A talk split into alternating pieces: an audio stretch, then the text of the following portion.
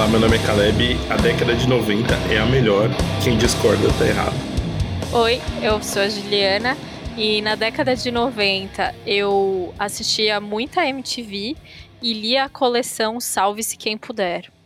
Oi, meu nome é Luana e nos anos 90 eu usava calça de veludo, camisa xadrez e melissa com meia. Eu usava aquelas calças que virava shorts. Aquilo podia voltar. Grande invenção, saudades. e você está escutando? O nome? Do livro! Aê! à medida que o tempo passa, eu fico mais nostálgico e entendo as pessoas que eram nostálgicas. Chama-se idade, Caleb. Não, total, assim, eu não posso mais criticar as pessoas. É muito difícil acompanhar as coisas, né? O que tá acontecendo. Então aí a gente se apega no passado e Deus no comando. Não, mas o, o programa de hoje, assim, não é exatamente pensando na nostalgia, né? Uhum. Acho que vai vir junto. Mas a gente não era exatamente os leitores, assim, eu não tava presente lá nos anos 90 e falando: caramba, hein, meu, esse livro do Pamuk aqui, ó, vai arrebentar, o cara vai ganhar um Nobel ainda. Não era exatamente isso que eu pensava, Fiquei né? de olho no Pamuk. É, ó, esse cara aqui, ó, esse turco, uh, vocês vão ver ainda, hein? Promete, promete. É, exatamente, mas a gente, a gente, quer, a gente pensou num programa com livros que foram lançados nos anos 90, que foram importantes, né? Então a gente vai falar um pouco aqui e trazer, lógico, curiosidades maravilhosas também sobre os anos 90. Aonde a gente tava nos anos 90? Onde a gente estava? É geograficamente? É É, eu, espiritualmente? eu, eu fiquei em dúvida também, Juliana, desculpa, você foi, você foi muito sofisticada, assim, na vida, o que, que você acha, sentia do mundo. Exato. é. Ó, por exemplo, vou, vou dar exemplo. Vamos lá. Eu nasci em 84, então eu vivi intensamente os anos 90, né? E aí 97 pra mim foi um ano muito legal, assim, porque eu acho que foi o ano que meu pai cansou e colocou uma TV velha no meu quarto pra eu poder assistir MTV sossegada. Porque antes a gente tinha que dividir a TV da sala, né? Não Então- existia essa coisa de cada um ter sua TV e ter a TV até no banheiro? Ô, Ju, por que, que você não assistia pelo smartphone? É, peraí, pô. Exato, então eu assisti MTV a, assim, a tarde inteira. Eu já conhecia antes, é isso, eu tenho, eu tenho um tio que ele é, ele é aquele filho temporão, né? Então ele era só cinco anos mais velho que eu, então eu conheço MTV desde, desde o começo da MTV, porque ele assistia MTV. Esse era o tio descolado, né? Era o tio descolado, exatamente. E então eu conheço MTV há muito tempo, né? E, eu- e aí era aquela época ainda que era a MTV pegava na UHF, né? Aí você tinha que mudar a sintonia da TV, aí cagava tudo os outros canais, aí todo mundo ficava puto com você porque você tava colocando no HF, enfim.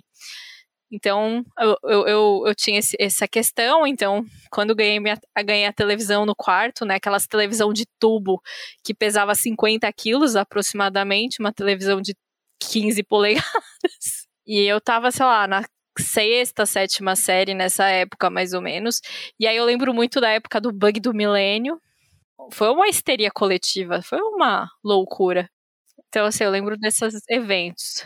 Eu sei onde o Caleb estava em 98. Eu, onde eu tava em 98? Agora eu fiquei em dúvida. Vendo a Copa. Pô, nossa senhora. Ó, eu acho que é a Copa que eu mais fritei, fritei, é a que eu mais curti junto com a de 2002, assim. Acho que eu nunca curti de outra forma, assim. É, eu sou um ano mais novo que a Juliana, né? Eu sou de 85. Então, a Copa de 94, eu lembro muito da comemoração, né? E aí, junto um pouco com a história, com um pouco da história do Palmeiras, que é o Palmeiras sai da fila em 93. Então, tipo, já, já, já tem umas memórias nesse sentido, né? Então, com o meu pai, enfim, mas a Copa de 94, eu lembro muito dos jogos da seleção, mas, tipo, essa meio que euforia. E a Copa de 98 é a Copa que eu já, já sou maluco pro futebol, né? E tem uma história, acho que eu já devo ter contado, se eu não contei, vou, vou repetir essa história aqui. É, alguém, para quem não se lembra, a camiseta do Brasil já era aquela com a gola normalzinha verde, né? Enfim, da Nike e tal. O Ronaldinho tinha os comerciais da Nike, assim. Porra, se a gente hoje acha que, né, às vezes a gente vê uma propaganda e nessas propagandas super, cara, a Nike, quando ela assina com a seleção brasileira em 96, aí em 97 98 ela começa a fazer esses comerciais, pô, ela traz um monte de nome de jogador que para eu que sou moleque e não tinha TV a cabo, porra, eu nem sabia, nem conhecia direito. Então, assim, você viu uns nomes, tipo, sei lá, tipo os holandeses. Foda-se, você não fazia ideia, era muito difícil o acesso, né? E aí eu comecei, eu lembro que comecei a jogar videogame e tinha o jogo videogame da Copa, né? E aí, na rua, a gente jogava muita bola, né? E aí passou um cara vendendo, vendendo umas camisetas do Brasil, meio, né, não exatamente original, né? E aí a camiseta era a, a qualidade era ok, né? Mas na, no logo da CBF tinha um Copa 98, que enfim, o cara não podia vender oficial. E a gente comprou tipo seis camisetas, que era a gente tinha o nosso time. Então quando a gente ia jogar contra outra rua, a gente se vestia de Brasil, cara. Ô, oh, louco, hein? E eu tenho essa camiseta até hoje, assim. Era maravilhoso, assim, era maravilhoso. Acho que pensando nessa lembrança que a Ju falou, assim, lógico, associado ao Palmeiras, em 98 o Palmeiras é campeão da Copa do Brasil, né? Gol espírita do Oséias e tal. Então, tipo, realmente foi um ano do futebol, assim. E, cara, a, a final, assim, o Brasil perdeu o título, foi, tipo, cara, foi terrível para mim, assim, sabe? Tipo, eu lembro dessa sensação de estar saindo na rua, sabe? Ninguém tava meio acreditando, porque tomou uma surra e tal. Mas é muito louco, porque nos anos 90, para mim, eu tenho uma, uma das lembranças é eu morava, eu mudava muito de, de, de casa, né? Então, tipo, os meus pais já estavam separados, né? No começo da década. É, eu já tinha passado por mais outras duas casas e eu vou para essa casa em 97, é, ali no Carrão, né, na zona leste de São Paulo. E aí eu pegava um ônibus para ir para a escola, antes de mudar para a escola que era lá perto, que dava para ir andando. E nessa pegar o ônibus com 10, 11 anos, assim, tipo, era o máximo da independência, né? Então, tipo, tinha o, passe, o bilhete que você economizava para comprar alguma coisa. Então, a, acho que acho que tem uma, para mim tem uma sensação muito dessa tipo de mudança de do mundo aumentando muito, assim, sabe? É, e aí com 12 anos, em 97 para 98, a Copa, minha tia, minha tia, que, enfim, que é do meu primo, mãe do meu primo, que é meu irmão, é, também morava mais ou menos longe, assim, longe, tipo ônibus, 20 minutos, 25 minutos de ônibus, mas, né, com essa idade, é, às vezes eu ia andando para lá, então, tipo, o meu, meu mundo estava expandindo muito nessa época, né, então tem essas, essas, essas memórias de, de, de coisas que você vai fazendo pela primeira vez, acho que essa, esse é o meu lugar, assim, dos anos 90. E você, Lu? Como você estava curtindo alucinadamente os anos 90? Ah, não tem nada muito bom para contar, não, gente. Eu era uma criança bem, bem desinteressante, tímida, da minha cidadezinha de interior, ouvindo Spice Girls. Aí, ó. Importante, tá importante. Minha favorita era a Mel C. Sim. Caso vocês estejam se perguntando. A Mel C era muito legal, né? É, mas eu também era a minha preferida, era a Mel C. Eu também era a minha que eu mais gostava. Assistindo Sailor Moon. Gostava também de Sailor Moon. Mas é isso, nada. Né, eu era mais nova também, né? Eu acho que eu curti mais os anos 2000 do que os anos 90 mesmo. Uhum. Mas curti um pouco. Eu lembro, eu lembro da, das Copas da Bagunça. Eu lembro da, da Copa de 94 da Bagunça. Eu lembro da de 98 da Decepção. Mas a Copa que eu curti mesmo foi a de 2002. De 2002 eu já era um pouco mais velha. A de 2002 eu já era uma, uma adolescente rebelde e eu lembro, enfim, foi, foi, era, passava de manhã, né? Então eu dormi em todos os jogos, inclusive na final.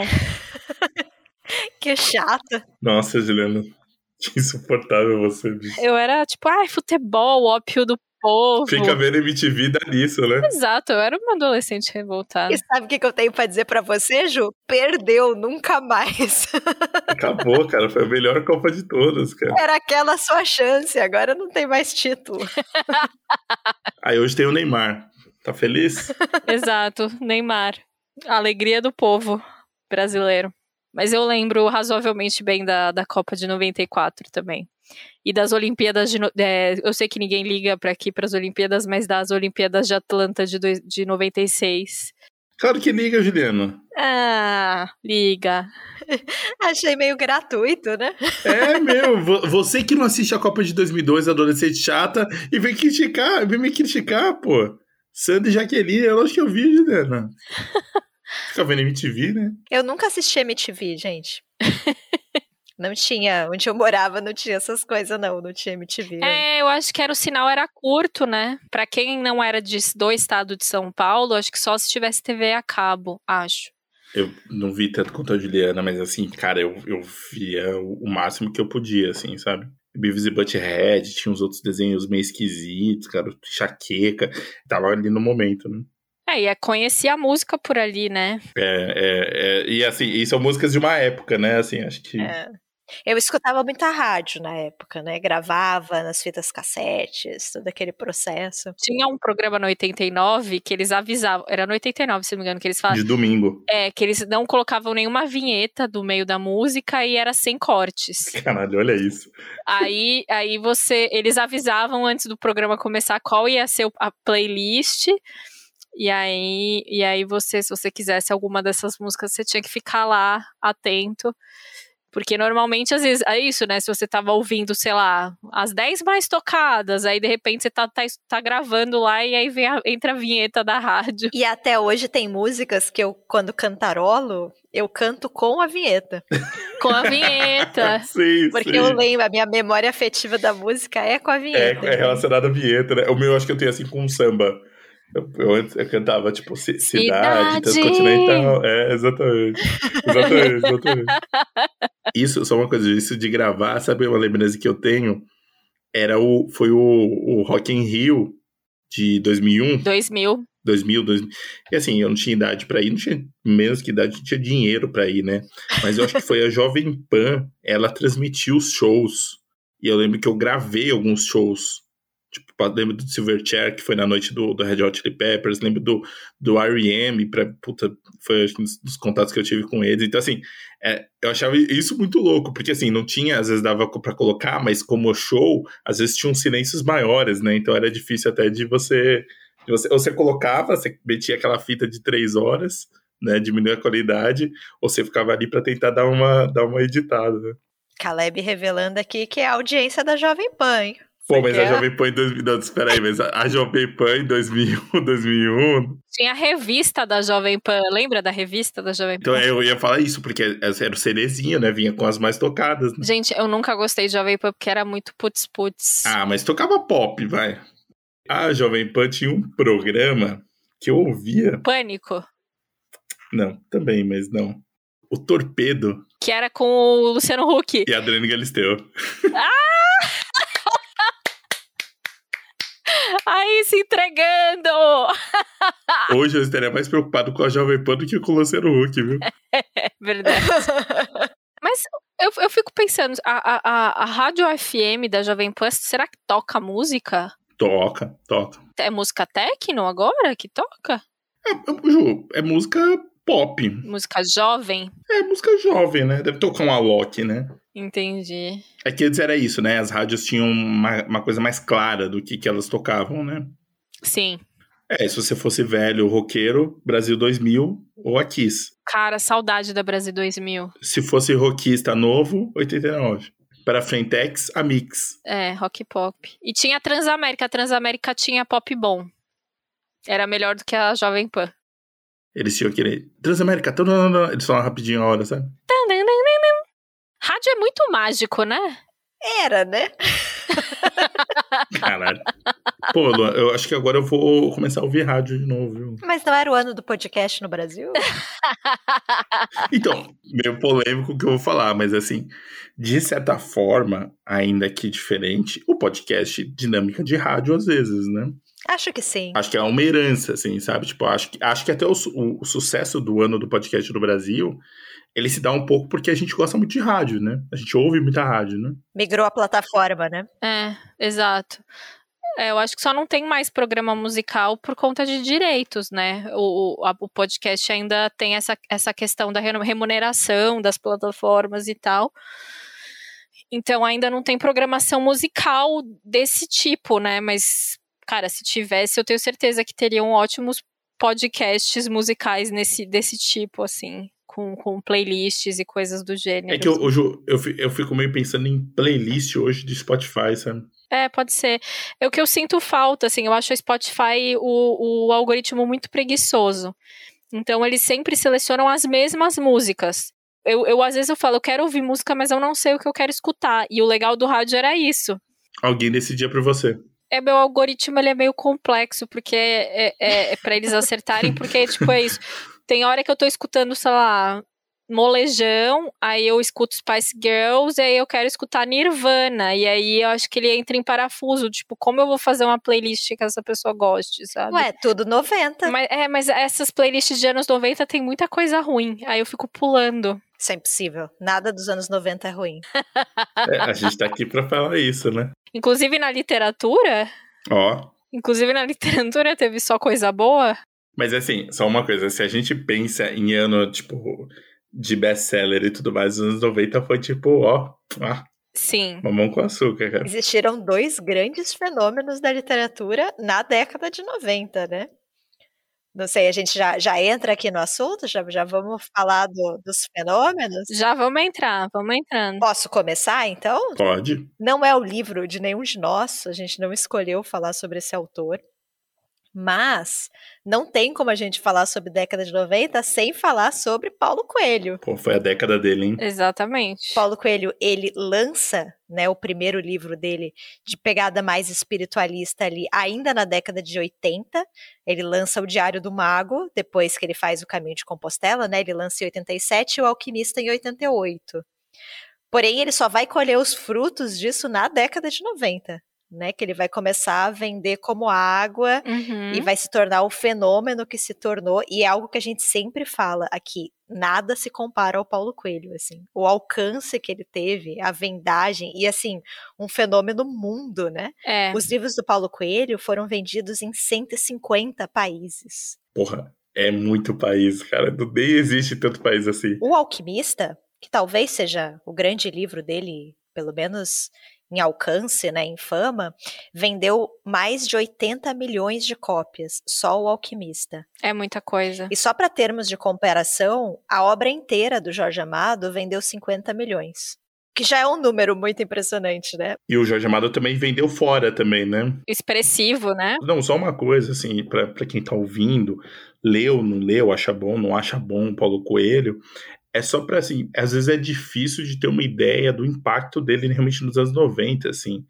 É um negócio que a gente não tem, não tem nenhum e não vai ter, assim. Eu acho que não, acho que a gente não, não em nenhum momento vai ter um fenômeno brasileiro é, como ele nesse sentido. Assim, não, mérito ou não, enfim, não vou entrar nessa discussão, mas assim, é preciso re reconhecer isso. Não, e pensando na época, né? Sim, sim. Assim, vou dar, fazer uma comparação tosca. Hoje em dia, a, a Anitta se vende como a maior música brasileira que conseguiu chegar e tal. Gente, eu não duvido que ela seja foda e tá conseguindo as coisas, as coisas, né, que muita gente não conseguiu, mas ela conseguiu numa era de internet, de, de streaming, de não sei o que sabe? Tipo, agora conseguir isso, sei lá, na época da, da Elza Soares, né, que era rádio, era, cara, jornal só e umas revistas.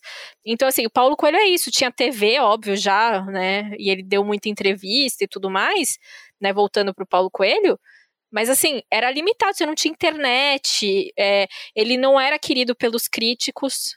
A internet nisso ajuda muito, né? Esses livros que não saem, saem pela crítica, que não que não eram vistos pelos jornais, porque os jornais sim vendiam muitos livros, né? As pessoas elas olhavam as críticas.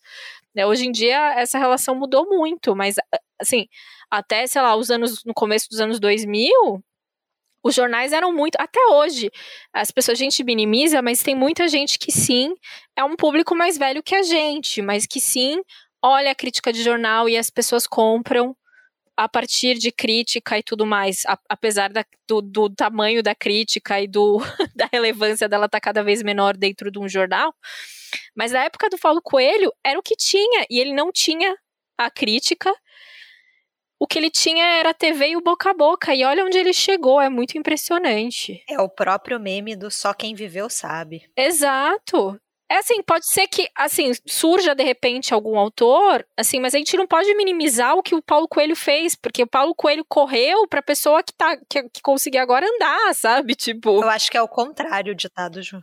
É, andou pra correr, exato. Desculpa, vocês entendem. Só complementar, hoje em dia, o Alquimista, nos Estados Unidos, a editora, a editora é, que publica o Alquimista, acho que é a Penguin mesmo, que publica lá, o Alquimista nos Estados Unidos vende 800 mil livros por ano.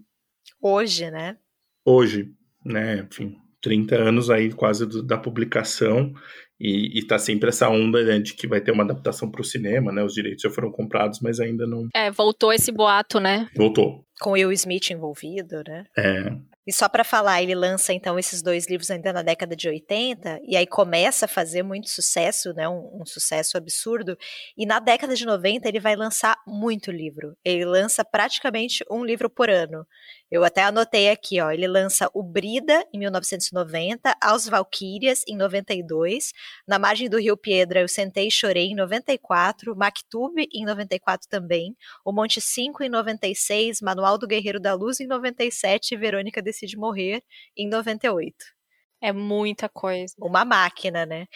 E eu, nessa época, a gente estava falando sobre nostalgia aqui, onde você estava, eu estava lendo Paulo Coelho, porque assim, os meus pais amavam. eu li todos esses livros, todos eles. Eu li até o, Vero, o, o Demônio e a Senhorita Prim, que é de 2000. Uhum. Esse que ele lança em 2000, e aí eu parei. Aí depois eu nunca mais li ou reli Paulo Coelho. Inclusive, ele lança livros até hoje, né? Ele lança, inclusive, alguns mais puxados para o policial, né? Já sem uma pegada tão grande espiritualista, mas eu nunca mais li, assim. Mas teve uma influência gigante aí no meu começo como leitora, então tenho aí uma, uma lembrança afetiva do Paulo Coelho, sem dúvida. Aí eu acho que é legal falar do, do outro grande, grande fenômeno de vendas. O que, que você acha, Caleb? Acho que sim, né? Que aí já é mais pro final da década, né? É. é em 97, né? O outro, enfim, um, um, que eu vou, aí, eu, aí sim, já entrando no que eu vou comentar, a gente pensou uh, nessa, nessa, nessa lista nossa o impacto não só em vendas, mas acho que também com ah, o impacto que teve, acho que no mundo, né? Enfim, acho que no, na, na, vida dos leitores. É, eu vou falar de um que é meio polêmico hoje, porque a autora está é, se mostrando um grande lixo humano, mas é, é o Harry Potter, né? É, o Harry Potter é publicado em 1997, né, pela Bloomsbury, né, uma editora inglesa pequena, enfim, a, a, história um pouco da publicação a gente já ouviu algumas versões dessa, dessa história, né, dessa, dessa, como que o livro foi publicado, ele foi recusado por, acho que mais de 12 editoras, enfim, ela, ela aí são essas histórias que vai, meio que vai virando lenda um pouco do livro, né, é, esse editor da, da né, que recebeu o manuscrito dela, ele ele deu meio que para a filha dele ler e a filha dele ficou empolgada e falou que queria continuar lendo e, e, e aí por isso então ele resolveu publicar, enfim, tem um pouco dessas histórias, mas é, é difícil de, de, de, mensurar assim, o, o impacto que teve o, o, a publicação do Harry Potter. É, até hoje são mais de 500 milhões de cópias em todos os, os, os, os, sete, né? Os sete, os sete livros. É, teve adaptações para o cinema, enfim, para N coisas, mas eu vou especificamente falar do Pedra Filosofal. Eu sei que a gente vai gostando mais para frente, mas eu acho que é um livro. Ele é muito redondinho, muito juvenil, muito atrativo, muito fácil de gostar, né? Acho que eu não sei, eu não sei vocês, mas eu começo a ler Harry Potter um pouco mais para frente, né? Por conta da chegada do filme, né? O filme, o filme, é, a publicação do filme é em 2001, né? O, o filme, lembra que saiu junto com, com O Senhor dos Anéis, né? Então, lembro de, de assistir o filme ainda em fita, enfim, e eu fiquei, nossa, aquilo para mim foi um, um, fenômeno, assim, eu já tinha ouvido falar, mas eu não tinha contato, né? Enfim, as coisas, é, visita a livraria, todas essas outras coisas, porque quando eu começo a ler, é, já existem os quatro primeiros livros publicados, né? Até o, o, o Cálice de, de, de, Fogo. E eu li, eu já, já era um leitor, né? Eu já tinha me acostumado a ler já algumas outras coisas, mas quando eu pego para ler o primeiro, não sei se porque tinha essa familiaridade com o filme, para mim foi, assim, foi muito impactante, assim, foi muito, é, pensando na minha construção como leitor, eu já era um leitor, mas aquilo tinha alguma coisa diferente, assim, e, e não sou tão novo, né, para estar tá acompanhando é, essa, mas eu acompanhei toda essa, toda essa, essa movimentação, sabe? A publicação, do, a leitura dos, dos, dos livros, é, começo do processo dos filmes, é, a continuação da publicação, né, a Ordem da Fênix, o Príncipe Mestiço e depois o, a, as Relíquias da Morte, mas é, é só para dimensionar um pouco. Tudo bem que hoje, né, eu volto a falar que ela, enfim, as manifestações dela são, é, são absurdas e, e enfim, é, vai contra um pouco do que a gente tem é, como princípios e tudo mais, mas é, é inegável que, que ela transformou a, a, a, as publicações, né? O quanto de coisa que veio depois por conta do, do Harry Potter, né? Enfim, cópias ou não cópias ou algumas outras, mas acho que na verdade abriu caminho para um, um tipo de gênero que não era exatamente o que fazia mais sucesso, né? Se a gente pensar é, não estou falando que ah, não existia esse tipo de gênero, mas essa, esse livro juvenil desse estilo, de aventura, enfim, com algumas outras coisas, ela traz, ela, ela consegue abrir espaço para, sei lá, para o Rick Jordan, sabe, tipo, para tantos outros autores, é, e foi muito importante para mim, assim, eu não li em 97, né, como aqui é o ano que a gente está que a gente está comentando, né, mas é, eu li alguns anos depois, e, e já estava nessa onda, né? Acho que, acho que a gente é, é, um pouco desses, desses casos que a obra passou, né? Enfim, vai, vai, passou já muito da autora. E só para relembrar aqui, né? Que tipo, que outro tipo de livro, de, de lançamento que a gente teve, pensando na literatura, que as pessoas se reuniam nas livrarias meia-noite para abrir a caixa dos livros, assim, sabe? Acho que essa, essa coisa das caixas, acho que vale a pena explicar um pouco, né? Que tem essa questão do lançamento mundial. E do Harry Potter eles levavam, né? Mas enfim, na época que a gente trabalhava em livraria, acho que saiu um livro do Dan Brown, em inglês, acho que foi O Inferno, né? Só para explicar rapidinho, enfim, só para as pessoas entenderem. E aí, as, as, as, as, livrarias brasileiras, elas recebem, quando o lançamento era mundial, sei lá, dia 25 de março, as livrarias brasileiras, elas assim como os outros lugares do mundo, recebiam com uma certa antecedência, afinal de contas era uma viagem mais longa, né? Tinha que vir de navio e tudo mais. E, e aí as livrarias elas, elas tinham que assinar um documento para as editoras que elas não iam lançar, elas não iam furar o embargo, né? Então, que, que elas só, só iriam colocar na loja a partir do dia 25 de março. E aí, com o Harry Potter, isso acho que acontece, isso obviamente acontecia lá fora, e acho que a gente importou essa tradição de dar à meia-noite, mas acho que foi talvez com o Harry Potter mesmo que isso começou a acontecer. Dava meia, então as lojas elas se, se preparavam para dar meia-noite para abrir as caixas na frente dos clientes e aí fazer isso. Era meio loucura, né? É, eu lembro no inferno que, tipo, a gente recebeu e aí ficou ali o, os livros, tipo, num canto, e aí depois a gente, sei lá, um dia antes do livro ficar, chegar o dia 25 de março, sei lá, é, a gerente chegou e falou assim: então, a Saraiva furou o embargo, então a gente já vai vender também. Pô, Saraiva. A Saraiva furava embargo direto e começava a vender antes. Não sei se ela pagava multa para essas editoras, o que, que acontecia. Então, esses livros que eram esperados, mas não eram Harry Potter, às vezes começavam a ser vendidos um pouco antes por conta da Saraiva. Agradeçam a Saraiva ou não, né? Não, é, é, é, porque eu acho muito sintomático assim, de tudo bem, talvez o dia de lançamento, ok, você fala assim, ah, hoje é o dia enfim, ir numa livraria ou comprar online ou comprar o e-book, enfim, que seja, mas é, tinha esse hábito, enfim, rolava é, essa, essa comunhão quase entre as pessoas. Então, falar, acho que talvez é, falar de, de um livro, é, falar dos anos 90 e não falar de Harry Potter é impossível.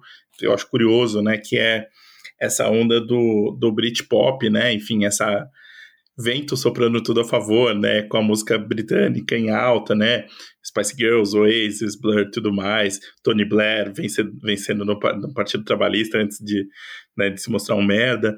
Então, assim, tinha uma onda de otimismo e acho que essa. E o Harry Potter veio meio que para complementar isso ali em 97. É isso, só queria. Esse, esse era um dos livros importantes que a gente tinha que mencionar dos anos 90. Sim.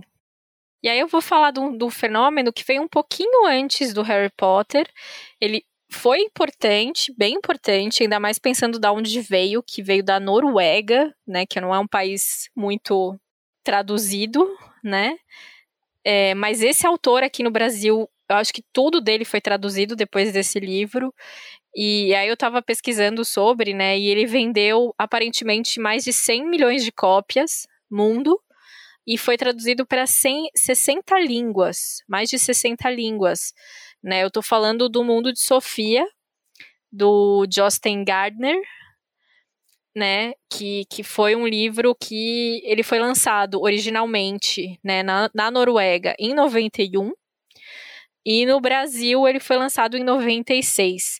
E até hoje ele é um fenômeno, assim, pensando que é um livro extremamente adotado em escolas, é, muita gente leu, é, ou pelo menos conhece, sabe? É um livro que muita gente já ouviu falar, já quis ler. E eu acho que na esteira dele vieram muitos. Eu lembro disso, assim, né? Eu não era uma pessoa que frequentava tanto livraria né? Mas quando eu ia, aí começou, tipo, tudo e a filosofia, né?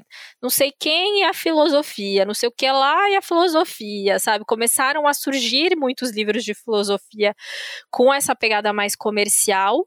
E provavelmente veio a partir, né, do Justin Gardner, né? Que, que qual a ideia, né? Qual o, o mote do mundo de Sofia? A Sofia, ela tem 14 para 15 anos vive ali na Noruega com os pais. E a partir quando ela está próxima de fazer 15 anos, ela começa a receber umas cartas anônimas, mensagens anônimas pelo correio. Né? Veja vocês, anos 90 era correio, não eram e-mails, nem mensagens de WhatsApp. E aí eram as ela recebeu uh, algumas perguntas, tipo, quem é você? Ou de onde vem o mundo, né? Essas perguntas meio, né, complexas de se responder. E aí, a partir daí, ela começa a receber é, cartões postais e, e cartas é, de um professor de filosofia, Alberto Knox, mas esse Alberto Knox, na verdade, estava mandando para uma para Hilde Moller. Só que ela entrou no meio da conversa, enfim, é um, né, tem essa brincadeira de dela entrar nesse meio dessa conversa.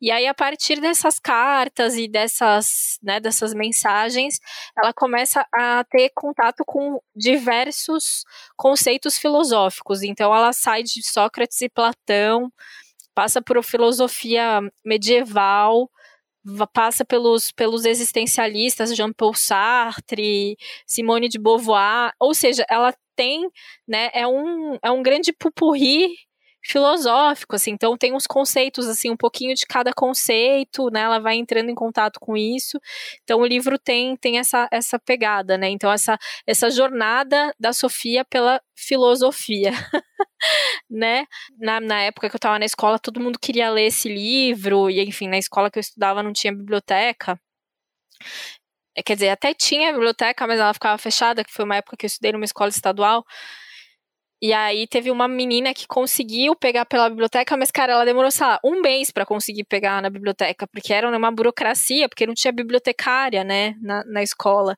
Então ela teve que ir na secretaria, aí escrever uma carta e não sei o que, aí assinar um termo que ela ia devolver o livro, sabe assim? Aí entregaram o livro para ela, ela leu e amou e pirou e não sei o que, e aí depois ela, né, enfim, tinha que devolver lá o livro e tal. É, e, e assim, é, eu lembro que tinha muita gente lendo ao mesmo tempo. Você ia, andava de ônibus, você via gente lendo Viagem de Sofia. Na época que eu trabalhei em livraria, sei lá, quase 15 anos depois, as pessoas ainda compravam muito o, o, o Mundo de Sofia. Eu falo viagem, não sei porquê, desculpem, é o mundo. É, e, e, aí lá na livraria eu descobri o Justin Gardner ele tem muitos outros livros é, ele, eles são voltados ao público juvenil né? Tem uns até para idades mais jovens né? Do tipo que são um pouquinho mais a partir de nove anos ali. O mundo de Sofia acaba que é um, um mais geral. E também tem o dia do Coringa né? Que o, o Caleb gosta bastante ele comentou uma vez que é um livro que vem um pouco depois, né, do, do, do Mundo de Sofia, Acho que ele é lançado em 93 originalmente, enfim. E, e, e, é muito louco, porque é isso, assim, é um autor norueguês que foi traduzido aqui, a obra completa dele aqui no Brasil. É, já, já é impressionante, mas o cara vendeu 100 milhões de cópias desse livro e até hoje é um livro muito querido e muito lido por muita gente, assim, então é, foi um fenômeno também, querendo ou não, talvez um, é, um fenômeno um pouquinho mais cabeçudo, né? Porque falava de filosofia, mas e, e, e, gerou um pouco isso do dessa, dessa brincadeira, né, de, de misturar literatura com, com filosofia mais comercialmente, né, como eu disse. Então, desde então a gente vê muita coisa e a filosofia, né, que, que eu acho que viram que podia virar, podia vender e existem várias coleções desse gênero. Chocada que eu não lembrei do Justin Garden, Ju. muito, muito boa lembrança. Eu, eu, eu fui dessa febre aí. Eu era desse clube. Só uma coisa, isso que você falou, só mencionar que assim, esse é um, é um dos grandes.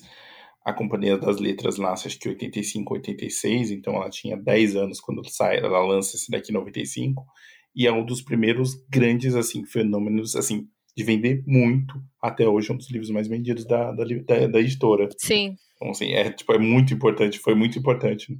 E é muito louco, assim, porque a Companhia das Letras, antes de existir o selo juvenil dela chamado Seguinte, tinha um selo que chamava Cia das Letras.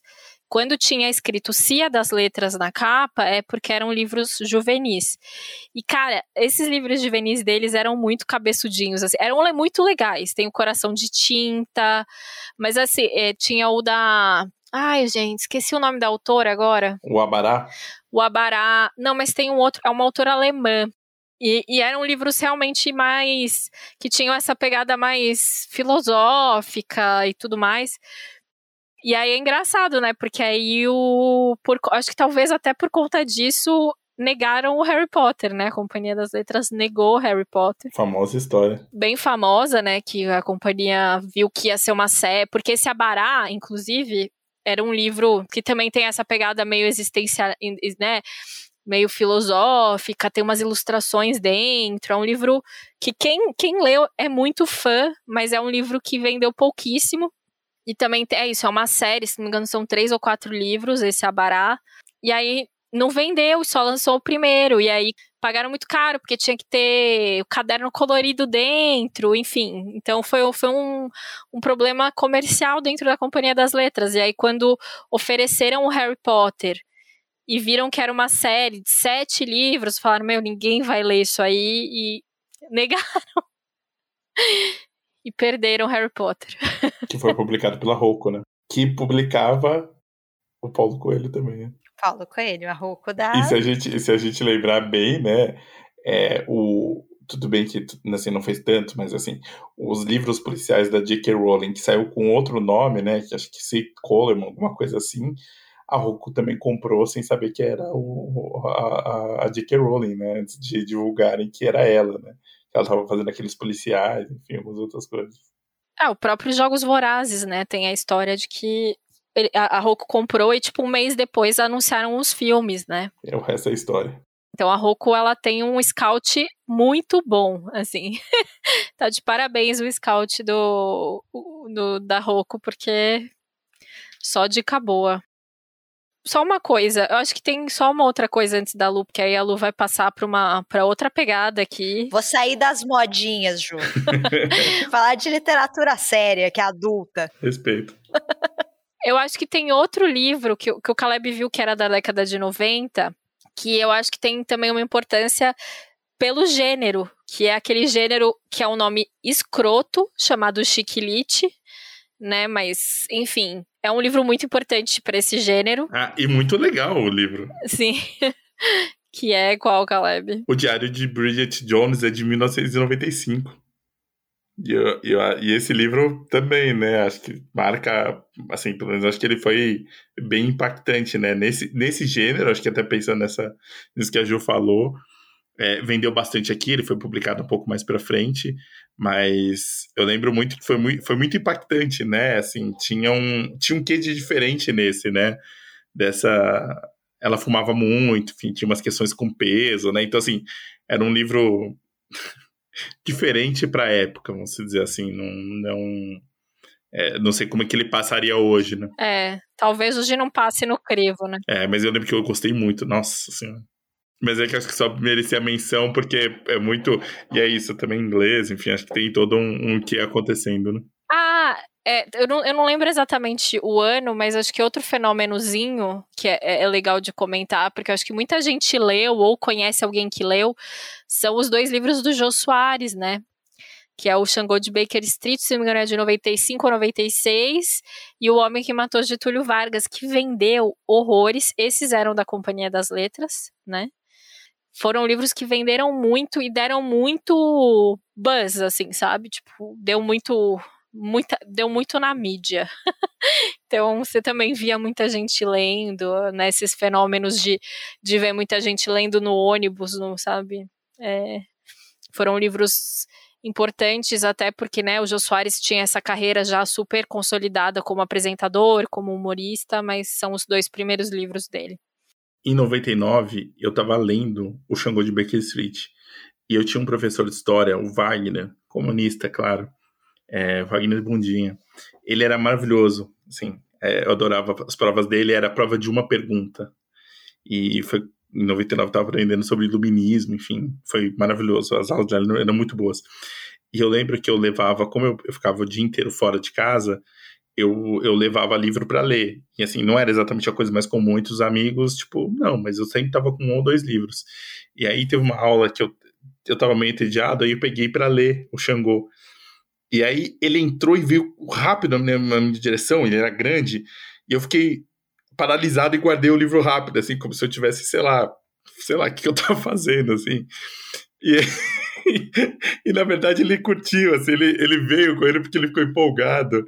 E ele falou assim, oh, e ele falou, o que, que você tá achando? Eu falei, pô, eu tô gostando. Eu falei alguma coisa, ele, pô, eu gostei bastante desse livro e tal, não sei o que lá. Ele puxou papo, mas eu achei que ele ia, sei lá, pegar o livro e levar pra diretoria, sei lá. Enfim, desculpa aí só, só a história.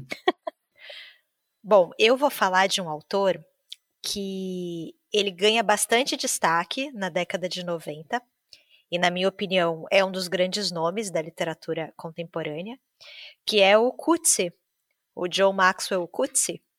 Na verdade, ele já tinha tido bastante reconhecimento em 80 né? Inclusive, o Michael Kay é de 80, 83, se eu não me engano. Ele ganha o Booker Prize por esse livro, então já era um nome muito insensado, né? Mas é na década de 90 que ele lança o livro que para mim é o maior livro dele, que é o Desonra. Ele lança em 99, então acabando ali a década, ele lança o Desonra, ganha um segundo Booker Prize por esse livro. Chupa, pra todo mundo aí que só tem um, né? Porra, ter dois não é pra qualquer um, né? em décadas diferentes, você vê que. É, exatamente, né? Tipo, e com uma distância grande, né? Porra, se for 83, 99, pô, 16 anos é um tempo muito grande de produção, né? Eu adoro o Desonra. Eu já, a gente já falou bastante dele no podcast. Eu acho um livro impressionante e muito perturbador, desgraçamento mental da melhor qualidade. Inclusive, um abraço aqui para Noemi, nossa amiga, que é ouvinte do podcast, que desgraçou a sua mente com o Desonra, né, a partir de uma indicação nossa, e depois se curou com o Guia do Mochileiro das Galáxias. A gente dá o problema e a gente dá a solução. Muito bom. então, ó, Noemi, tamo junto. A gente forma um clubinho aqui das pessoas que tiveram suas mentes desgraçadas pelo desonra. Se este fosse um podcast sério, respeitável, eu falaria do Desonra, porque eu acho que é um livro muito marcante para a década, né? E acho que, de novo, acho que é a obra máxima do Coetzee. Mas, como a gente já falou dele muitas vezes, eu decidi falar de um outro livro que ele publica na década de 90, que é o Infância, de 97. O Coetzee, ele tem uma, uma trilogia autobiográfica, que é o Infância, a Juventude e o Verão.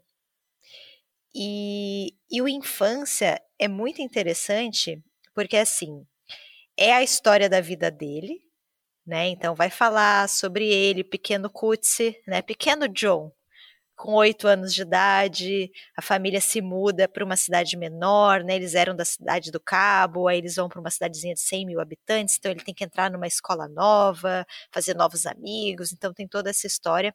Mas, ao mesmo tempo, é um livro que fala sobre como foi crescer na África do Sul durante o regime do apartheid. Ele é um livro que fala essencialmente sobre o apartheid. E é curioso porque durante todo o livro a palavra apartheid não aparece nenhuma vez. Ela não é mencionada. Mas o livro é sobre isso. Então, o Kutsi, a família do Kutsi é uma família afrikaner, existiram várias divisões raciais ali legitimadas pelo apartheid, mas basicamente tinham quatro grupos principais, né, que eram os negros, os, que eram os nativos, né, os brancos, que eram os ingleses, os indianos, que era um grupo bem numeroso também, e os africaners. Os africaners, eles eram descendentes dos primeiros colonizadores da África do Sul. Então, os primeiros colonizadores do século XVII, holandeses, alemães, né, principalmente holandeses, tiveram outras ondas migratórias também, mas classicamente, né, tradicionalmente, os africanos são descendentes desses primeiros que chegaram na África do Sul. E, independente da cor da pele, eles já não eram considerados brancos, porque eles já estavam lá há muito tempo. Então, eles já tinham criado ali uma cultura local, uma cultura própria, né? eles já tinham cortado vínculos com a Europa. Eles, inclusive, falavam um idioma próprio, né, o africâner, que tem uma raiz nos idiomas germânicos, mas já era, já era um idioma específico ali, já era um idioma local. Né? Então, assim, a situação dos africaners não era tão ruim quanto a dos negros, obviamente, né? A população negra é a população que mais sofre com apartheid, mas também eles não tinham todos os privilégios dos brancos, né? Dos ingleses. E o Kutsi, ele se define nesse livro, né? O narrador fala sobre ele como uma criança africaner que prefere ser uma criança branca. Então tem um grande esforço do Kutsi e principalmente da família do Kutsi para que ele seja visto como um menino branco, né?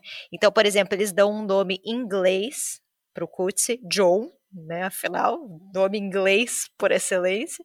Eles só falam com ele em inglês, então o primeiro idioma do Kutsi é o inglês. Eles matriculam ele numa escola para meninos brancos. As escolas já eram segregadas naquele momento. Então o Kutsi o tempo todo ele está fingindo ser um menino branco e ao mesmo tempo tendo muito medo de ser desmascarado. Ele acha que a qualquer momento alguém vai apontar para ele e vai perceber que ele é uma fraude. Então, assim, é um romance de formação o livro, porque afinal tem essa criança crescendo, amadurecendo e lidando com esse mundo dos adultos, mas é um romance de formação meio esquisito, porque ele é um romance de formação de alguém que está criando artificialmente uma identidade. Né, a identidade que, na maioria dos casos, é descoberta, vem naturalmente, espontaneamente. No caso dele, é algo muito pensado. Então, cada pergunta que fazem para ele, ele precisa refletir muito na resposta, né? Porque ele está ali passando uma imagem, ele está criando um personagem para os outros. Né? Então, é esse menino que tem todas essas questões, que vive nesse lugar muito complexo e que já percebe o quão frágil é a situação dele. Né? Claro, de novo, a gente está numa perspectiva de um africaner, né? Então, é, se esse livro tivesse uma perspectiva de uma criança negra, a situação seria muito mais violenta, né? Seria muito mais traumática. Mas mesmo que a gente não tem essa perspectiva do que estava de fato acontecendo com a população negra, a gente tem uns vislumbres, assim, tem alguns momentos do livro que você percebe o que está acontecendo no país. Então, só para dar um exemplo, tem outros, até outros mais fortes, mas um que eu lembro é de quando uma pessoa negra visita a família do Kutsi, e aí a mãe dele serve para ele uma xícara de chá e aí a tradição, né, o costume do lugar é que depois que esse convidado vai embora, a xícara seja quebrada, para que ninguém mais beba nessa xícara, já que ela foi usada por uma pessoa negra. Só que a mãe do Kutsi não quer quebrar essa xícara, porque a família do Kutsi não tem muito dinheiro, então ela não quer quebrar, e aí ela fica num dilema, e no fim ela decide só lavar com alvejante. Então, essa é a, é a, solução que ela encontra. Então, é um livro que fala muito sobre racismo, né? sobre a segregação, sobre o apartheid, muito sobre a questão da terra. Tem uma passagem muito bonita que o, o pensa que ele se sente pertencente à terra. Né, a família dele está ali há séculos, né? Ele se sente pertencente àquele lugar, mas ele já tem, mesmo criança, a consciência de que aquele lugar não vai pertencer a ele é que aquele lugar é impossível que pertença a ele durante muito tempo. E, enfim, tem, tem todo esse contexto muito pesado, mas ao mesmo tempo tem algumas situações mais, mais leves, né, dessa, dessa criança tentando criar um personagem, Então, por exemplo, ele, ele precisa pensar muito quando perguntam para ele sobre religião, sobre cor da pele, todas essas são questões muito sensíveis, né, e muito graves. Mas ele, ele diz que ele erra sempre. Por exemplo, ele erra quando perguntam para ele para quem que ele está torcendo, para os Estados Unidos ou para a Rússia, né, para os Estados Unidos ou para a União Soviética. E ele muito cedo decide que ele está torcendo para a União Soviética que ele gosta da União Soviética. E aí, com o passar dos anos, ele vai percebendo que é a resposta errada, né? Que ele deveria estar torcendo para os Estados Unidos. Aí ele começa a mentir. Fala, não, Estados Unidos, Estados Unidos vai ganhar, tô super, né, ô oh, boy aqui, sou norte-americano. Mas, na verdade, no fundo, no íntimo dele, ele gosta dos russos, ele sabe todos os armamentos e tanques e aviões. Então, até nas coisas mais ínfimas, ele escolhe e ele escolhe errado, né? Ele sempre alguma parte dele tem que permanecer em segredo. É um livro que eu gostei muito. A edição brasileira é bem ruim. Eu não sei o que estava acontecendo com a Companhia das Letras naquele momento. É uma edição com uma tradução estranha, sem nota de rodapé, não dá para entender. Você tem que ó, você tem que se esforçar para pesquisar ali para entender o que está acontecendo no livro. É uma edição que, nossa, merecia uma, uma edição uma edição melhor, assim. E eu não sei, porque é um autor tão premiado, né? Eu não, realmente, o Kutz, né? Eu não entendi por que, eles fizeram uma edição tão, tão esquisita.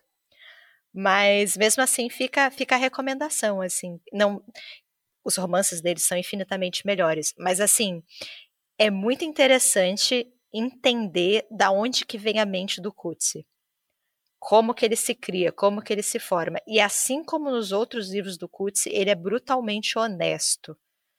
Então, assim, dá para você perceber como que aquela mente é formada. Né? O número de complexidades ali que estão acontecendo, desde contexto histórico, social, familiar, para que ele se torne o pensador que ele se torne, né? o escritor que ele se torne. Então, fica a recomendação de um livro do Coetzee que eu acho que a gente ainda não tinha mencionado, né, que é o Infância, publicado em 97, mas se vocês nunca leram Coetzee, vão no Desonra. Desonra é o livro mais impressionante de todos. Hoje só tem aquela edição de bolso, né? Eu acho que sempre só teve a de bolso, Caleb. É. Que louco, né? Eu tenho Juventude tamanho normal. Aí é, o verão também saiu em tamanho normal. Eu ouvi um boato, eu não tenho certeza dessa informação, de que por alguma razão eles lançam o Juventude antes. Ah. Não sei se é por causa do ano. E aí eles querem lançar o, o verão. Que é o mais novo, né? Imagino que era o da época, né? Tipo, ele tá lançando agora o verão, né? Só que eles não lançaram o infância. E aí eles meio que têm que correr para poder lançar o infância para fazer sentido já lançar o verão, alguma treta do tipo. É, faz sentido. Ah. Mas assim, é muito problemática, porque, por exemplo, as traduções das, das, das, dos grupos raciais é muito confusa. Então tem as pessoas negras, tem as pessoas de cor, e aí você não entende muito bem qual é a diferença entre elas e fica confuso. É, as religiões, que é um ponto importante da história, também é confuso. As pessoas o tempo todo cobram ele de que ele não pode ser católico, ele tem que ser cristão. Aí você fica, ué, mas qual é a diferença entre as duas coisas? Aí você vai descobrir que o cristão, na verdade, era o protestantismo, né, ou o calvinismo, mais possivelmente por causa da, da colonização holandesa, né? Então, assim, é um livro que te dá uma oportunidade de conhecer o contexto ali da África do Sul, mas ao mesmo tempo não te dá informação o suficiente, assim, é, é, é bem triste, na verdade. É, eu acho, Lu, que o, o, Juventude talvez tenha sido lançado antes, olhando aqui a, a, a lista de obras dele, Primeiro que assim, no, nos anos 90 ele publicou bastante coisa, né? E depois ele vai desacelerando essa, essa produção. E aí ele ganha em 2003 e o Juventude, é, é, o Nobel, né? Ele ganha em 2003 e, e, o, e o Juventude é de 2002. Então, talvez eles tenham corrido porque tipo, ah, é o livro que, né? Porque sempre tem essa do tipo, ah, o livro que veio antes do Nobel é o que, enfim, a gente sabe que o, o Nobel é pela obra completa, né? Não é pelo. Não é por um livro só. Mas eu acho que deve, deve ter sido essa correria, assim, sabe? De pode ser que tenha sido isso e saiu primeiro Juventude antes do, do Infância. Pode ser uma, uma das, das possibilidades do que você estava falando aqui. A velha correria do autor do Nobel, né, Ju? Pior que é mesmo. E eu achava que o Desonra fosse, tipo, no comecinho da carreira dele e é de 99, né? Que você tava falando. Não, já no final, né? Final, né? já matei ele. Poxa, Caleb. é na fase madura. Na fase madura. No mesmo ano, em 99, ele lança A Vida dos Animais também. Ou seja, foi um ano assim, é, é, isso, assim, 90, e na década de 90 ele lança quase um livro por ano, uma época, e aí depois ele vai desacelerando, né? O último livro dele é de 2016. E ele já é um senhor de 80 anos, né? Então. Que vive na Austrália. Na Austrália. Fato muito importante aí. De... Mas tem treta de cidadania. Vocês já ouviram as tretas do Kutsi? Que talvez ele perca a cidadania da África do Sul, tá tendo. Porque ele aceitou a australiana e eles estão tretando aí em relação a isso. Mas aí com quem fica o Nobel de Literatura? Se ele perder a cidadania da África do Sul, o Nobel vai para a Austrália? A África do Sul não vai, não vai largar esse osso, não. Imagina, vai ficar só com a Nadime. A Nadime também é, é Nobel, né? A Nadime Gordimir. É Nobel. Antes dele, né? Antes, 90, né? 91, se não me engano. A África do Sul com dois Nobels de literatura no mes na mesma década. Brancos. Brancos. Mas enfim, né? Dois Nobel, vai perder, vai perder um, vai ficar com 50% só de Nobel agora. Coetzee tão bom que naquela famosa lista do El País, dos 100 melhores livros do século XXI, ele tinha três obras. Tinha três, cara. Isso porque a gente só tá falando até os anos 90, né? Pois é, cara, ele produziu muito até, tipo, 2000 e... Ó, 2009. Aí, em 2009, que quando sai o verão, aí ele dá um salto para 2013. Ele tá se tornando um velho cansado, Ju. Todo mundo, em algum momento. Sim. Eu me tornei com uns 26, assim, Sim. uns 27. Vamos pro próximo. Qual é o seu próximo, Caleb?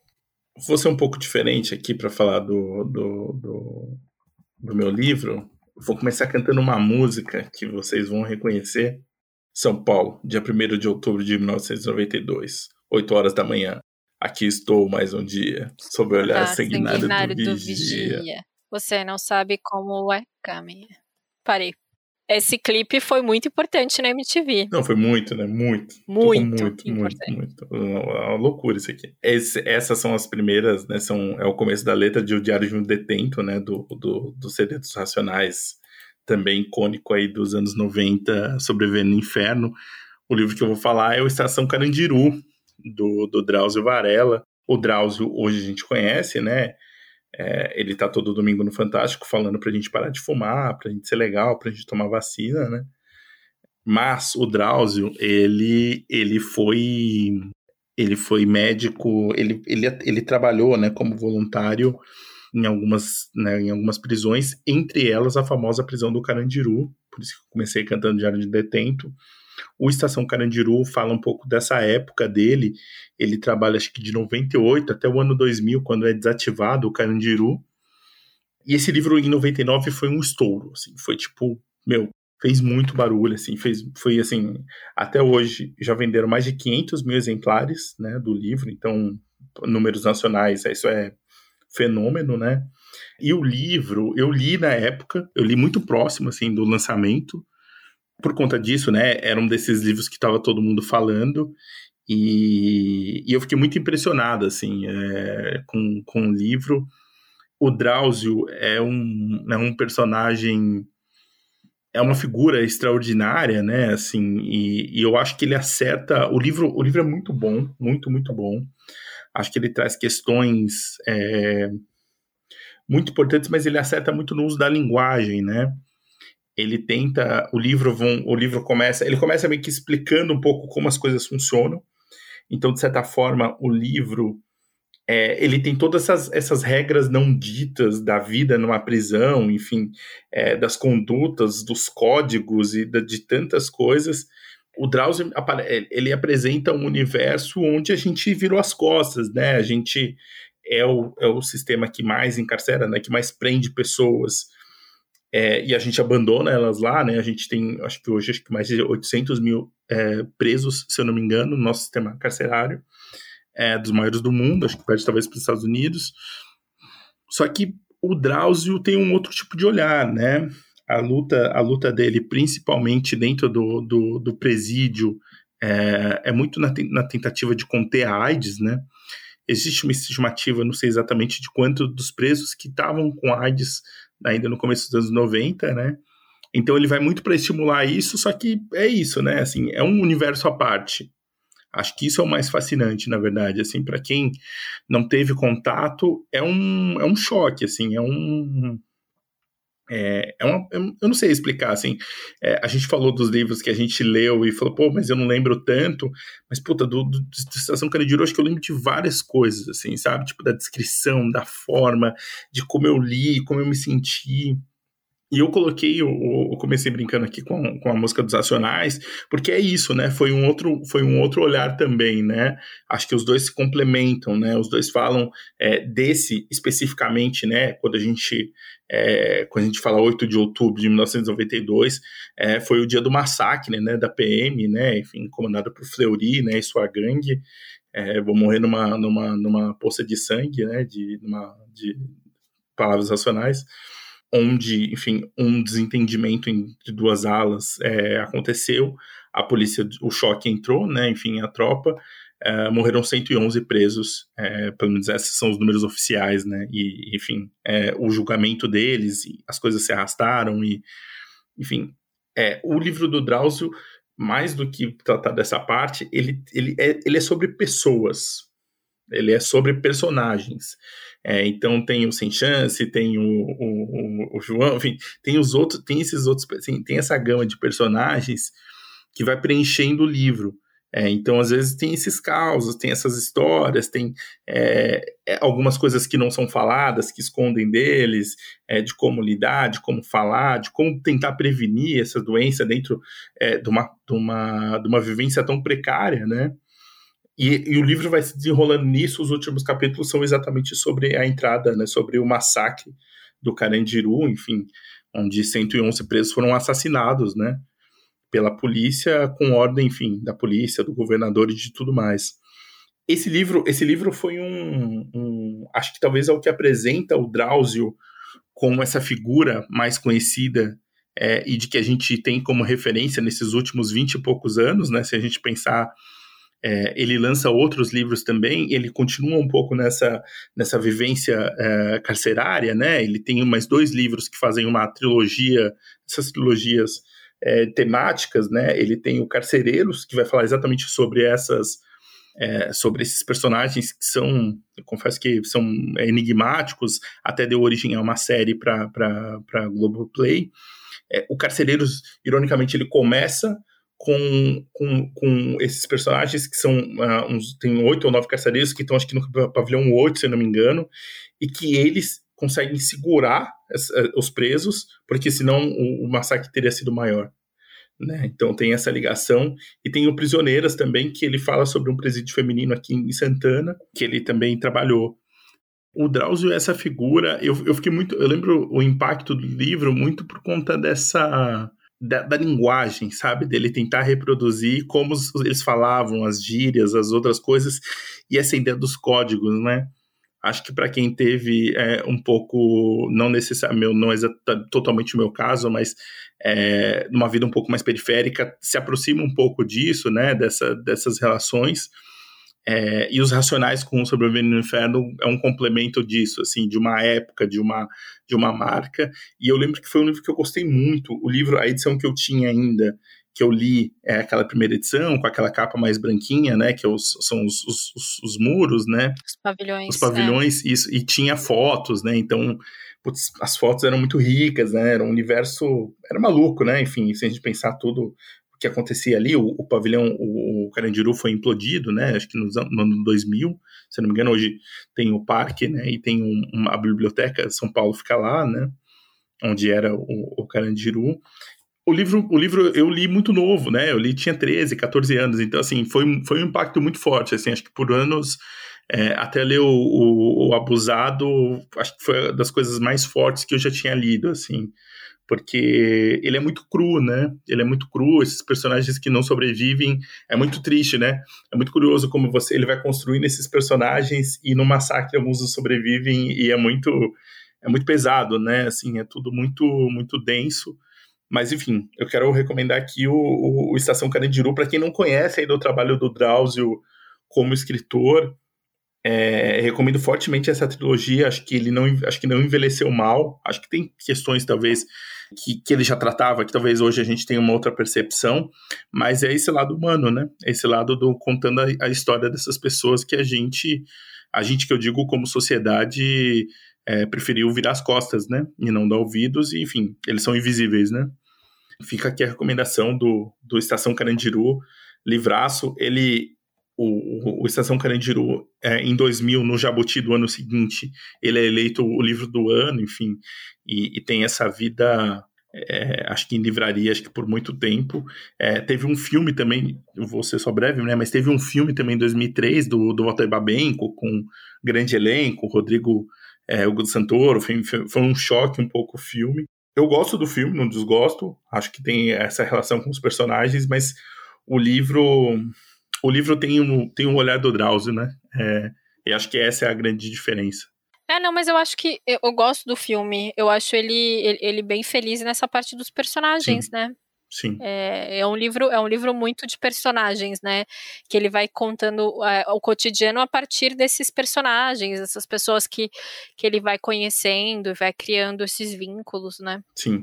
Eu acho bem. Eu acho, um, eu acho um filme muito bom, assim, eu gosto bastante do filme, assim como eu gosto do livro também. E, e, e é engraçado, o Caleb tinha falado para mim que ia falar desse livro, né? E eu li, acho que também mais, mais ou menos na época, um pouco depois que saiu, assim, mas eu. Foi um livro que eu lembro que a minha tia comprou e falou: Meu, leio isso aqui e tal. E aí eu fui ler. E, cara, explodiu muito a minha cabeça, assim. Eu já, já, já, já, já gostava de ler não ficção, né? né que é essa minha tia que, que, que me emprestava os livros.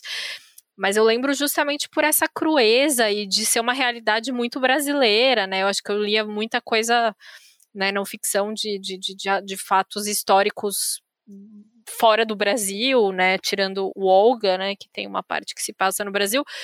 Mas, assim, é, é uma, era uma realidade, tipo, muito atual, né? Muito nossa, né? Eu lembro que eu fiquei, tipo, muito impressionada. Acho que eu li mais de uma vez. E aí, você falando, eu falei, puta, por que, que eu não li os outros livros do, do Drauzio, né? Eu gosto muito dele. Até hoje, eu acho ele um cara sensacional. O doutor.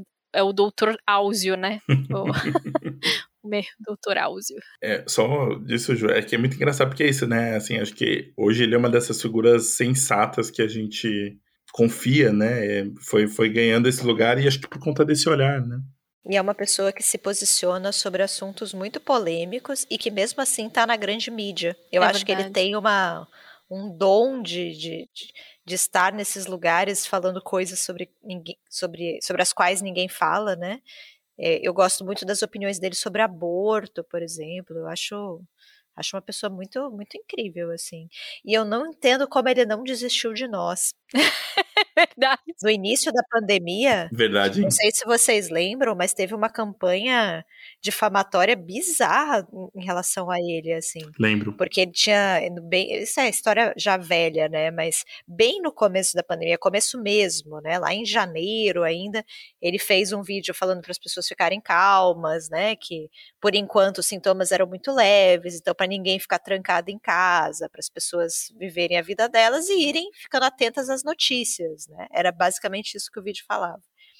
E aí, quando explodiu março e toda aquela comoção no início da pandemia, as pessoas pegaram esse vídeo e começaram a circular, né? E, enfim, tô descontextualizando temporalmente o vídeo. Foi bem pesado isso, né? Porque é você colocar meio que em xeque a carreira de uma pessoa, né? Toda a credibilidade dele como médico, você tá falando contra a profissão dele, enfim, eu achei, achei bem ruim, assim. E eu pensei naquele momento que ele ia desistir. Ah, quer saber de uma coisa? Eu vou me tornar um velho cansado também. Foda-se, né? É... Exato. E, e não, ele ainda tá aí, né? Ainda tá fazendo vídeo, vacina, conscientização. Então, acho bem impressionante a, a energia dele. É, não, cara sensacional, fantástico. É, e se a gente pensar, só uma última coisa, ainda dentro da pandemia, ele, depois disso, ele foi uma das, dessas vozes legais, né? Assim, que é, acho que convenceu muita gente, né, a, a se cuidar mais, né? Sim. Recentemente eu via o, o, o, comercial dele com as crianças falando da vacina e, puta, cara, dá vontade de abraçar, né? Ele sabe falar com todos os públicos, né? É, porque eu acho que tem isso também, né? Às vezes até médicos que, que falam na televisão, porque tem, né, alguns que, que vão em programas e vão falar sobre, sobre saúde, alguma coisa. Eles têm uma linguagem muito. E ele não, ele fala com com quem precisa falar, sabe? Ele não e ele consegue mudar o discurso, né? Então tem um programa, é, um, um, outro pod, o podcast do, do Mano Brown que ele entrevistou, né? O Drauzio Varela.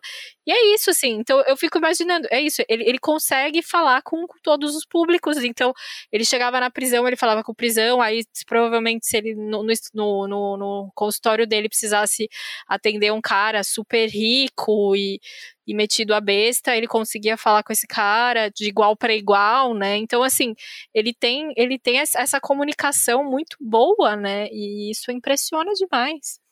É verdade. Eu, eu tava, só uma coisa, né? Eu tava trabalhando na, na Companhia das Letras quando lançou Prisioneiras, assim, foi um super acontecimento lá dentro, né? Tava trabalhando na parte comercial. E a gente viu o Drauzio e tudo mais, assim, e é muito engraçado, né? Porque é isso, assim, é essa pessoa é, o carisma impressionante, né? Isso que a Ju falou de, de falar com as pessoas e tudo mais é, é muito. E, e, a temática, né? Exatamente desse livro, acho que é ainda mais importante, né? A gente fala de presos, mas também das mulheres e, e como. Eu lembro que eu fiquei muito chocado com uma informação que era o quanto, na verdade, os, os, os, os companheiros, né, o companheiro, enfim, é, o quanto elas não recebiam visita, né, abandonam elas, assim, e diferente do, dos homens, que as mulheres continuam e viram uma saga, né, viram, enfim, uma, uma coisa uh, das mulheres não, assim, eu lembro que eu fiquei muito, acho que já, é, parece óbvio, né, mas era, foi uma coisa que eu fiquei, nossa, eu fiquei muito mal, assim. Sim. É, bom, o meu livro o outro, a outra escolha é um prêmio Nobel. A gente estava falando aqui de fenômenos comerciais e, e de, de, livros, assim, foi um pouco difícil, tirando, óbvio, o do Harry Potter, foi um pouco difícil de achar mulher, né? Foi um, enfim, é uma questão aí, não vou nem falar em, na questão racial, né, as coisas as coisas ficariam ainda mais complicadas. Então, mas no meu caso, é, eu, eu escolhi então uma autora que ganhou o prêmio Nobel em 93, que é a Toni Morrison. Ela tem uma carreira absurda, assim, de. Teve, né? Porque infelizmente já é falecida. Olho Mais Azul, lá na década de 70, O Amada, de 87, né, que são, são, são livros que são os livros mais famosos dela, né, o, o a, a, canção de Sa Solomon, em 77, enfim. É, na década de 90, ela publicou dois livros, um em 92, que é o Jazz, e o Paraíso, que é de 97, né, que foi vendido aqui no Brasil com aquele alarde do o primeiro livro de, de, de, Toni Morrison após o Nobel, aquela coisa, né, demorou, demorou uns aninhos aí para ela escrever. Então, venderam dessa forma o Paraíso. Eu, eu não conhecia o Paraíso, eu fui ler, fui ler a sinopse e parece pesado, mas eu acho que pesado é é tipo um adjetivo que pode caber em qualquer livro da Toni Morrison, porque esta mulher não está para brincadeira, nunca. Eu vou falar um pouquinho do jazz, mas antes eu vou falar da, do discurso, né? Quando a academia, a academia, né, escolheu a Toni Morrison para o prêmio Nobel, eles justificaram da, da seguinte forma. Né, que ela possui romances caracterizados pela força visionária e a importância poética, ela dá vida a um aspecto essencial da realidade americana. Ela fala muito sobre a situação das mulheres, né? Principalmente de mulheres negras, né, obviamente, é, o, o, Amada, né, tem essa questão de, de, de, ter essa questão da escravidão ainda, o, o Olho Mais Azul, né, vai falar muito sobre essa questão do racismo e da segregação ainda, e o, o jazz, que é o que eu vou falar, ele vai tratar de uma, do bairro do Harlem, é, na década de, de, de 20, quando era um bairro quase totalmente negro, né? Que era um bairro bem periférico do, do, de Nova York. Então, assim, é, é, eu fiquei muito pensando nisso, né? Que é justamente isso. Ela, ela tem essa, essa essa preocupação de mostrar diversas realidades dessas mulheres. Né? O, o jazz vai falar muito sobre mulheres e sobre a questão da violência contra mulheres, né? E sobre uma série de outras coisas, exploração do trabalho e tudo mais. Então, eu acho que acaba que é um, um tópico muito importante para ela, né? né? Então, ela dá vida realmente, né? Como o discurso do Nobel disse, né? A essa realidade americana que é aparentemente né, não mudou muito, né? A gente tem, tem esses casos de, de assassinatos e, e de racismo muito fortes, né? Não que aqui no Brasil seja tão diferente assim, mas enfim. Então, assim, tem. É, é, é, a gente percebe que, que isso era realmente uma preocupação dela e, e que ela usava isso de uma forma assim, excepcional, né? Eram, eram livros que conseguiam atingir um público maior. Então ela era realmente, ela foi uma autora reconhecida em vida e celebrada em vida e muito lida. O Jazz, então, como eu disse, ele foi publicado em 92, né? Um ano antes dela vencer o, o prêmio Nobel. E é um livro eu acho que eu já comentei aqui. Ele é um livro um pouco difícil.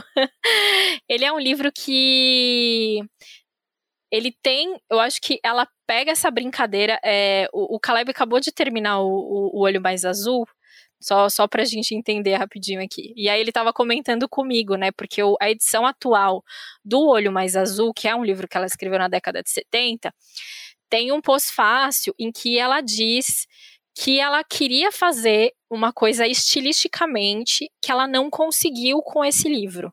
Então ela queria hum, fazer uma mistura de vozes e tudo mais, mas que ela ainda não estava pronta e madura artisticamente. Então assim, é, ela, ela sim, ela, ela entende que é um livro importante da carreira dela, que é um livro, né, importante para as pessoas e pela temática e tudo mais, mas que ela queria ter escrito de uma outra forma. E eu acho que no jazz ela já tem todo esse conhecimento e toda essa forma e tudo que ela queria fazer. É, então eu acho que o, o, livro ele pega um pouco essa brincadeira do que, que é o jazz, essa coisa do improviso e das, das vozes que se sobre, sobrepõem, os instrumentos que se sobrepõem, né, na, na, música, essa coisa, né, que vai entrando, né, não tem um ensaio, não tem, é tudo muito orgânico, né, vamos dizer assim.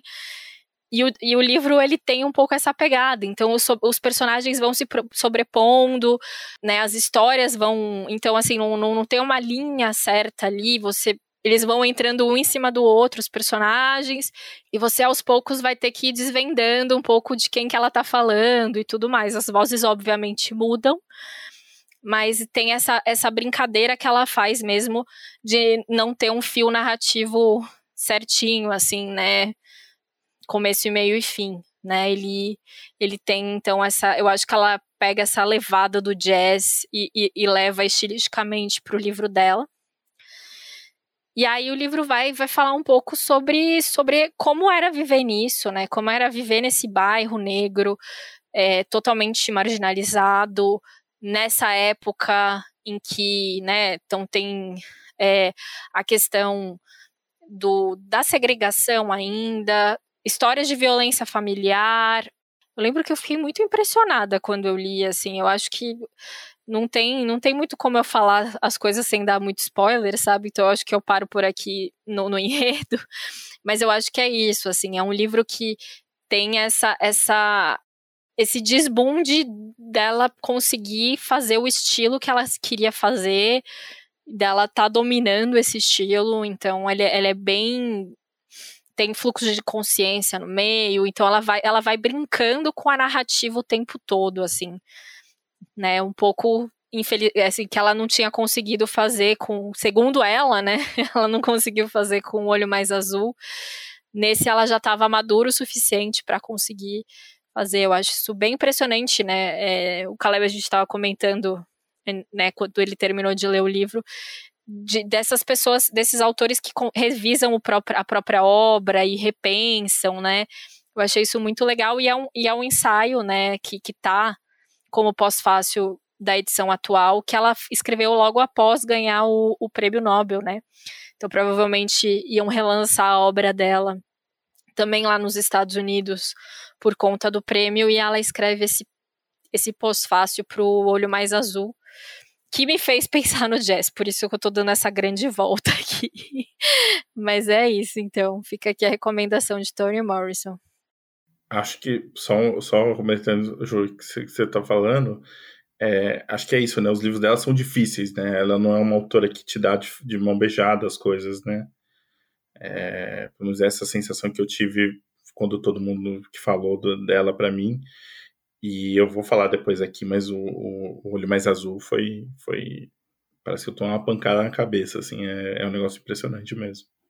E só uma outra coisa, esse, esse paraíso é, que, que eu comentei, né? Que é o livro pós-Nobel, que é de 97. Cara, parece uma grande loucura, porque fala de uma cidadezinha de tipo 360 habitantes, sabe? Tipo, no interior do interior, assim. Ju, e ganhou o, o, Puli, o Pulitzer, né? De, de ficção, né? Esta mulher era um acontecimento. É o último livro dela que falam, né? O Deus ajude essa criança, dizem que também é excelente, né? Que foi o último que a Mentira, ah, não foi o último. O último que a companhia lançou foi o Sula, que é o segundo livro dela. Ela tem lançado também uns outros de, uns outros de ensaios, né? Uhum. É. Maravilhosa. E você, Lu, qual foi o seu outro, a sua outra escolha? Para fechar agora, hein? Para fechar, a gente tem que falar do único autor de língua portuguesa a ter recebido o Prêmio Nobel de Literatura, né, o José Saramago. Acho que a década de 90 também é a década do Saramago. Ele começa a década lançando o Evangelho segundo Jesus Cristo. Polêmica. Aí você já vê que, que, que, que, o velhinho queria a briga, né? Ele estava disposto. Era, foi a primeira excomungação dele? Eu acho que ele já não era bem quisto, viu? Mas essa daí foi para tirar a carteirinha, assim, de, de português ele fala, porque assim, não eram só os livros. Os livros eram polêmicos, mas ele qualquer entrevista que ele dava, ele estava chamando o papa de fascista, né? Ele estava dizendo que a Igreja Católica era hipócrita. Quando não era modinha, viu? Ele dizia que a Bíblia era um manual de maus costumes. Mas, enfim, ele começa lançando, e aí em 95 ele lança o ensaio sobre a cegueira, que talvez seja o livro mais conhecido dele, né? Mais famoso. Nesse mesmo ano, ele ganha o prêmio Camões, que é o prêmio mais importante de língua portuguesa, né? E aí, em 98, ele vai ganhar o prêmio Nobel de Literatura. Então, assim, é uma década movimentada, é uma década em que tudo acontece ali para o Saramago. E tem uma história de que ele estava na feira de Frankfurt quando ele recebe essa notícia do Nobel de Literatura. Tem gente que diz que é verdade, tem gente que diz que é mentira, porque naquele ano em Frankfurt, Portugal estava sendo homenageado. E aí, coincidentemente, Portugal recebe um prêmio Nobel de Literatura. E aí as pessoas começam a fazer fofoca sobre marketing, sobre o quanto disso tinha sido uma ação publicitária ali, ou pelo menos orquestrado, né, pelo governo português. Enfim, gente. Nobel está sempre aí recheado de fofocas para o nosso deleite e alegria, mas a verdade é que é assim, Saramago, um baita escritor, o ensaio sobre a cegueira é um dos livros mais impressionantes que eu já li, é outro de desgraçamento mental, é um livro torturante, tem uma cena específica que é uma das cenas mais bizarras incômodas que eu já li na minha trajetória de leitora aqui. Para quem ainda não leu né, o ensaio sobre a cegueira, fala sobre uma epidemia. o início do livro, a cena inicial, é um homem que está dirigindo e aí do nada ele perde a visão. Só que é uma cegueira ao contrário, né? Ao invés dele ficar com tudo escuro, ele fica com tudo branco né? Como se fosse leite, né? Leite sobre os olhos. E ele tem essa doença, ninguém sabe o que está acontecendo, ele não consegue mais enxergar. Só que aí, com o tempo, as pessoas vão descobrindo que, na verdade, é uma epidemia. Então, todo mundo que entrou em contato com ele também vai desenvolvendo essa cegueira, até que né, se transforma em algo cataclístico. Né? Eles ainda tentam colocar essas pessoas contaminadas num local isolado, num hospital ali, num, num, num, local sem contato com o mundo exterior, então eles ficam ali completamente sozinhos, uh, sem ajuda, sem suporte, sem condições mínimas ali de sobrevivência. Então ele vai recriando um pouco também da, nossa sociedade, né? Ali fica um pequeno mundo, né? As pessoas lá dentro dizem isso, que o mundo inteiro está ali. O Saramago dizia que o objetivo dele era escrever um livro torturante, que ele queria mostrar através da literatura que nós não somos legais, nunca fomos, né? E que no fim a gente só está preocupado com a nossa própria sobrevivência e com os nossos interesses, não importa quantas pessoas a gente tenha que subjugar para isso, né? É um livro bem difícil, mas ao mesmo tempo é um livro espetacular, né? Tem o estilo do Saramago de escrita, que é um capítulo à parte, né? Todo mundo já, já teve algum choque aí inicial com Saramago, dele misturar discurso direto com indireto e não ter travessão, né? E ter aquele incômodo da linguagem, mas eu acho que se fosse só a linguagem, a gente ainda sobrevivia sem muitas cicatrizes, né? Eu acho que os temas que o Saramago decide escrever também são o que ele tem de mais chocante mesmo e digno de nota, assim. Mas é um livro maravilhoso. A gente, inclusive, tem um episódio aqui no podcast que foi com a Nath, né, a Natasha do canal Redemunhando, em que ela escolheu o ensaio sobre cegueira. Então a gente falou mais sobre esse livro nesse episódio. É um episódio que eu gosto muito.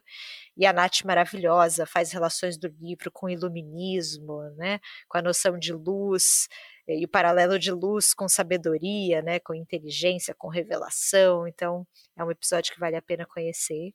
Mas acho que a gente tinha que falar do Saramago aqui, né? Década de 90 também foi uma década de muito reconhecimento para esse autor, que tem muitas outras obras, né?